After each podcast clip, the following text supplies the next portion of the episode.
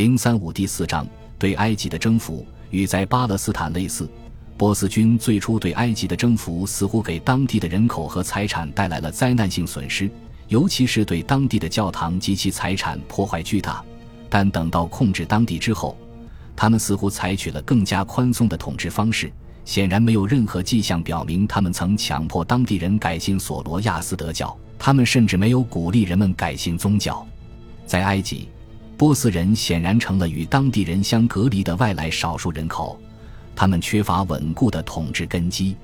至于波斯帝国对埃及的十一年统治，我们所知甚少，只知道这段统治最终迎来了和平的结束。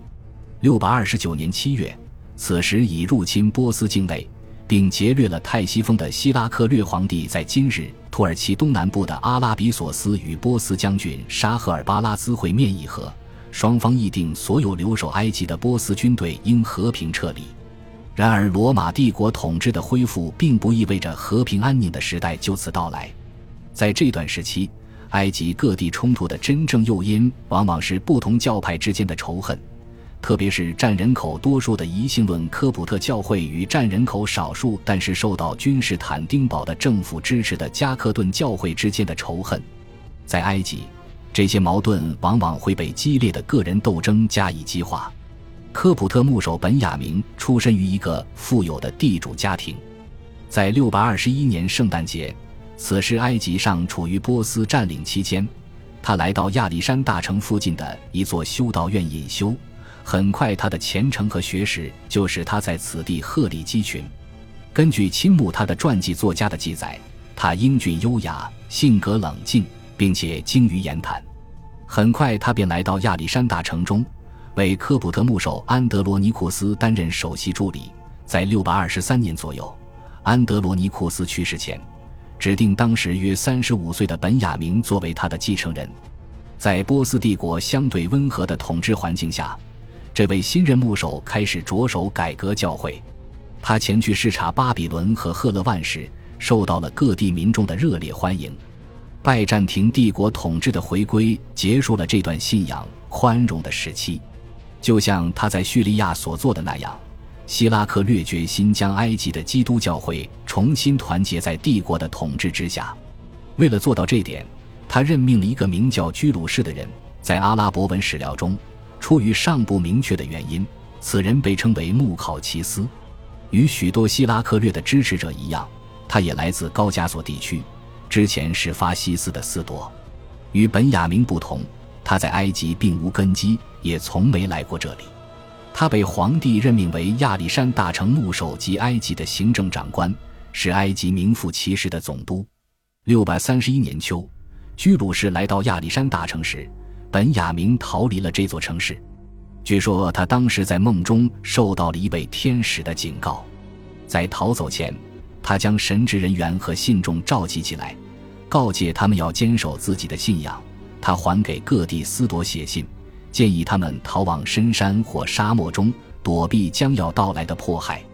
然后他连夜逃离了亚历山大城，先向西赶往圣米纳斯，然后沿着尼罗河三角洲的西部边缘前进，最终到达了上埃及地区一座临近古斯的小修道院。几个世纪以来，这里都因他曾在此避难而闻名。居鲁士受到了帝国政府的全权委托，他身负重任，要利用皇帝独创的一致论神学方案来统一二性论的加克顿教会和一性论的科普特教会。一致论试图在这两个教派之间找到折中方案，但居鲁士似乎是一个意志坚定但缺乏魅力的人物。比起劝解来，他更惯于发号施令。他在亚历山大城召开了一场会议，但这次会议却进行的并不成功。加克顿教会认为他们做出的牺牲太大，只不情愿地勉强表示支持，而科普特教会则干脆地拒绝了提议，因为在他们看来，这个方案绝不是什么妥协，而是将加克顿教会的可憎信条强加于他们的又一次尝试。结果，这次尝试完全没有缓和矛盾，在亚历山大城的希腊统治阶层和军官阶层与占人口多数的科普特人之间。隔阂依旧根深蒂固，不可跨越。当时，埃及各地都驻扎着罗马帝国军队，于是居鲁士决定动用武力执行帝国权威。科普特文献，比如圣徒和牧首的生平记录，都生动详尽地描绘了有计划的残酷迫害景象。居鲁士被描绘成了与三世纪曾对基督徒实施迫害的异教罗马皇帝相仿的形象。基督徒赶走波斯人，重回统治地位，却并未对科普特教会带来好处。就像巴特勒所说的：“鞭笞之苦结束了，毒蝎之苦随后而来。”有关居鲁士和帝国政府的暴行与科普特人英勇反抗的故事通篇累读。本雅明的亲兄弟米纳斯也在这段时期殉难，他为捍卫信仰而遭受的苦痛折磨受到了信徒们的深情追忆。一开始他被火烤，直到他身体两侧的脂肪流出滴在地上，然后他的牙齿被人拔光，再后来他被塞进了装满沙子的口袋里。每一个步骤中，拷问者都提出条件，接受加克顿教会的信条就能活命。但每次他都拒绝了，最终他被带到海上，在离海岸七箭城远的地方被丢进海里淹死。为本雅明撰写传记的作者对谁才是真正的赢家做出了毋庸置疑的回答，并不是他们战胜了信仰的捍卫者米纳斯，而是米纳斯作为基督徒的坚忍战胜了他们。据说这场迫害持续了十年之久。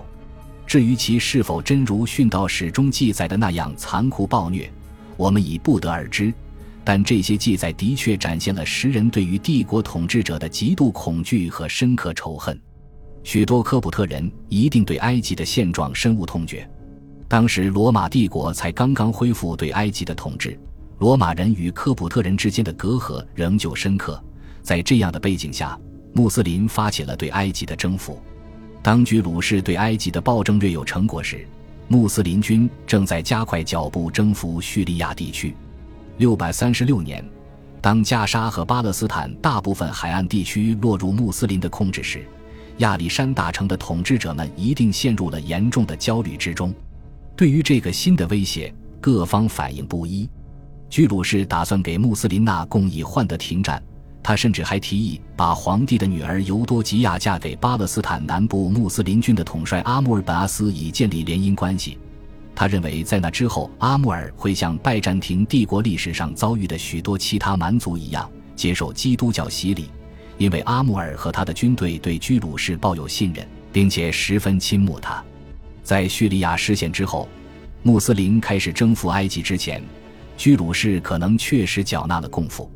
但在六百三十九年，或者可能六百四十年，希拉克略改变了政策，他撕毁了居鲁士签订的合约，撤换了这位牧首总督，并派去了一个军人，下令让他在埃及组织起坚固有效的防御。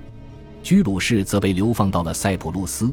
有一次在君士坦丁堡，他在公开场合抗议称，如果他的计划继续实施，他继续提高贸易税额，用以给穆斯林纳贡。那么，两国还有可能和平共处。纳贡的中断可能直接引发了穆斯林对埃及的入侵。在埃及阿拉伯文史料中，首先记载了阿穆尔本阿斯本人亲身探索富饶的埃及。在穆斯林征服开始之前，他曾加入了一队去往耶路撒冷经商的古莱士商队，他们轮流在这座城市周边的丘陵中放养骆驼。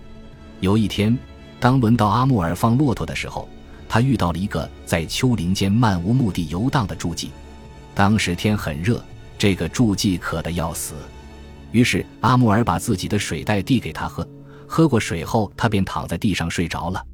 当他睡下的时候，一条大蛇从他身边的洞中钻了出来，阿穆尔见状一箭射死了他。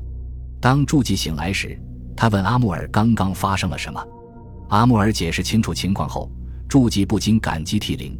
因为这个人不止一次，而是两次救了他的命，一次从干渴中救了他，另一次则是从蛇口救他脱险。他问阿穆尔从事什么职业，阿穆尔回答说自己是商人，希望能赚够钱再买一头骆驼，这样他就拥有三头骆驼了。祝基又问道，在阿穆尔的族人中，就一个人的命能得到多少回报？阿穆尔回答说，报酬是一百头骆驼。祝基回应说，在他们的国家没有骆驼。但若换算成蒂纳尔金币值多少呢？答案是一千蒂纳尔。注记解释说，他对本地并不熟悉。他之前来到耶路撒冷的圣母教堂朝拜，并立下誓言在荒野中生活一个月。现在他要回家了，于是他邀请阿穆尔一同回去，并保证到达之后他将会给予双倍的酬金。于是阿穆尔离开了他的同伴，动身去往埃及。注记带他来到了亚历山大城，在这里他被这座城市宏大的规模、惊人的繁荣和精美的建筑所深深震撼。助记如约给他支付了酬金，并指派了一个向导带他回到耶路撒冷与他的同伴会合。如今阿穆尔真真正正见识到了埃及与亚历山大城的富有丰饶。